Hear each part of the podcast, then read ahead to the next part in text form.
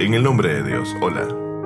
Debido a que estamos en los días en los que se recuerda el martirio de Amir al-Mu'minin Ali Abi Talib, la paz de Dios sea con él, dedicamos la historia de esta semana a una de las razones definitivas para probar, afirmar y testificar el imamato y la sucesión del imam Ali después del profeta Muhammad sallallahu alaihi wa sallam. Los invito a escuchar esta famosa historia la cual aparece tanto en libros sunitas como chiitas.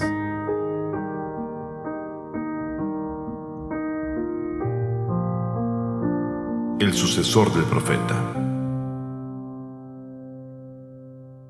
Con el surgimiento del Islam, los judíos, quienes se consideraban un pueblo superior y quienes no podían tolerar ver a un profeta fuera de su propia nación, se sintieron amenazados y siempre trataron de conspirar contra el profeta, con la ayuda de los infieles e idólatras. Pero gracias a Dios y a los esfuerzos del profeta Muhammad y al imam Ali, quien siempre se ofreció como voluntario para cumplir las órdenes del profeta, el Islam encontró una buena posición y ganó poder. Algunos judíos para atacar el Islam y entrar en la comunidad musulmana testificaron sin fe y se presentaron como musulmanes e intentaron destruir el Islam desde adentro, apareciendo entre los musulmanes y creando sospechas, falsas creencias y narraciones sin sentido. Uno de esos personajes fue Abdullah ibn Salam, quien tuviese una personalidad vaga y mala por lo que había hecho en historia. Durante el califato de Uthman, Abdullah ibn Salam y Ka'abul Ahbar fueron asesores del órgano de gobierno y la principal fuente de muchas desviaciones políticas e ideológicas durante el gobierno islámico. Uthman consultó con Abdullah ibn Salam sobre asuntos importantes y actuó de acuerdo con sus puntos de vista. En las facciones políticas posteriores a Uthman, Abdullah ibn Salam siempre tendió a inclinarse hacia los enemigos y a las facciones contrarias a Ali. La paz de Dios sea con él. Por lo tanto, cuando la gente prometió lealtad a Amir al-Mominin, él estuvo entre los que se negaron a jurarle lealtad y no hizo bayad al imam Ali. Los omeyas hicieron grandes esfuerzos para magnificar la imagen de Abdullah ibn Salam, glorificando su carácter y le atribuyeron falsamente grandes virtudes. Incluso, decían algunos, que versos del Corán habían sido revelados para él, o sea, por su mérito. Otros judíos como Ka'abul Ahbar, Abdullah ibn Salam, Wahab ibn Monabbe y otros se encargaron de difundir muchas narraciones inventadas y supersticiones entre los musulmanes, siendo ellos quienes incrustaron en la religión y en las ciencias de la interpretación coránica los israelíat. El término israelíat en las enseñanzas islámicas, especialmente en el campo de la interpretación y la ciencia de los hadices, se refiere a narraciones, historias y conceptos cuyas bases o raíces no están presentes en el Sagrado Corán y tampoco en los hadices proféticos, sino que son evidentes en las enseñanzas de las naciones o credos anteriores al Islam, especialmente en la de los hijos de Israel.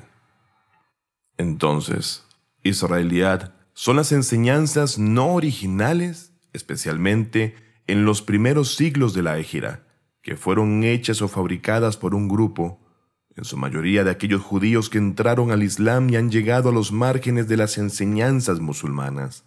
Por ejemplo, divulgando historias falsas de los profetas anteriores. Un día, Abdullah ibn Salam, y recordemos que este hombre no prometió lealtad al imam Ali, e incluso después de que Uthman falleciese y ya cuando Ali fuese califa. Se acercó un día al mensajero de Dios, el profeta Muhammad sallallahu alaihi wa junto con un grupo de judíos. Esta historia está basada en una narración del imam Bakr salam, el cual dice, un grupo de judíos, quienes de entre ellos estaban Abdullah ibn Salam, Asad Tha'alaba y Benjamin ibn Surya, los cuales habían convertido al Islam, se acercaron al mensajero de Dios y le dijeron, Oh profeta de Dios, Moisés nombró a Yusha ibn Nun como su sucesor, así que dinos, ¿quién es tu sucesor y quién luego de ti será nuestro walio, protector y tutor? En este momento se reveló este verso.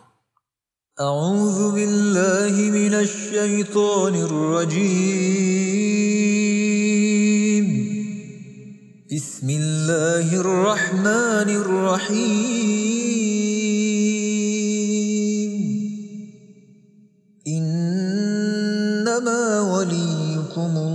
الله ورسوله والذين آمنوا الذين يقيمون الصلاة ويؤتون الزكاة وهم راكعون En verdad, vuestro protector Wali son solamente Dios y su mensajero, y aquellos que tienen fe, que hacen la oración y dan el zakat mientras están inclinados rezando. Corán, capítulo 5, versículo 55. Después de recitar el verso, el profeta les dijo a todos que se levantaran y fueran a la mezquita. Todos se levantaron y fueron a la mezquita con el profeta. Cuando estaban entrando a la mezquita, un hombre pobre estaba saliendo de la misma. El mensajero de Dios lo llamó y le preguntó, ¿Alguien te dio algo? El pobre dijo, sí, este anillo. El profeta dijo, ¿quién te lo ha dado? Y el pobre hombre señaló al imam Ali y dijo, este hombre que reza. Y el profeta volvió a preguntar, ¿cómo estaba cuando te dio el anillo? El pobre hombre dijo, en el estado de inclinación de la oración. A lo que el profeta Muhammad, la paz de Dios sea con él y su bendita familia, dijo el takbir, o oh Allahu Akbar. Y las personas presentes en la mezquita también dijeron el takbir.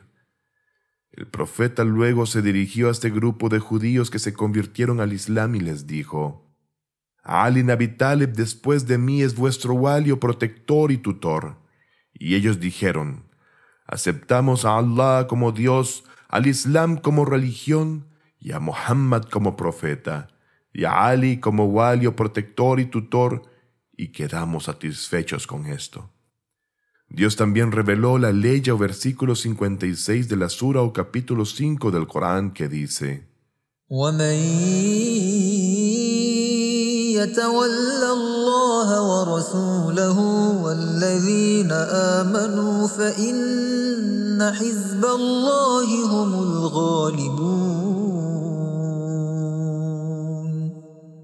y quienes tomen como wali protectores a Dios, a su mensajero y a los que tienen fe, sepan que los del partido de Dios son los vencedores.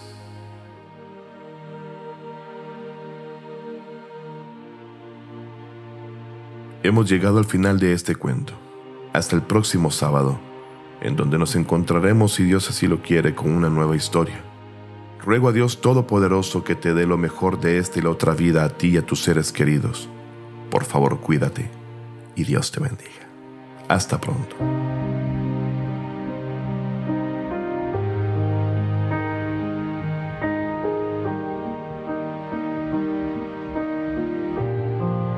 Fátima TV.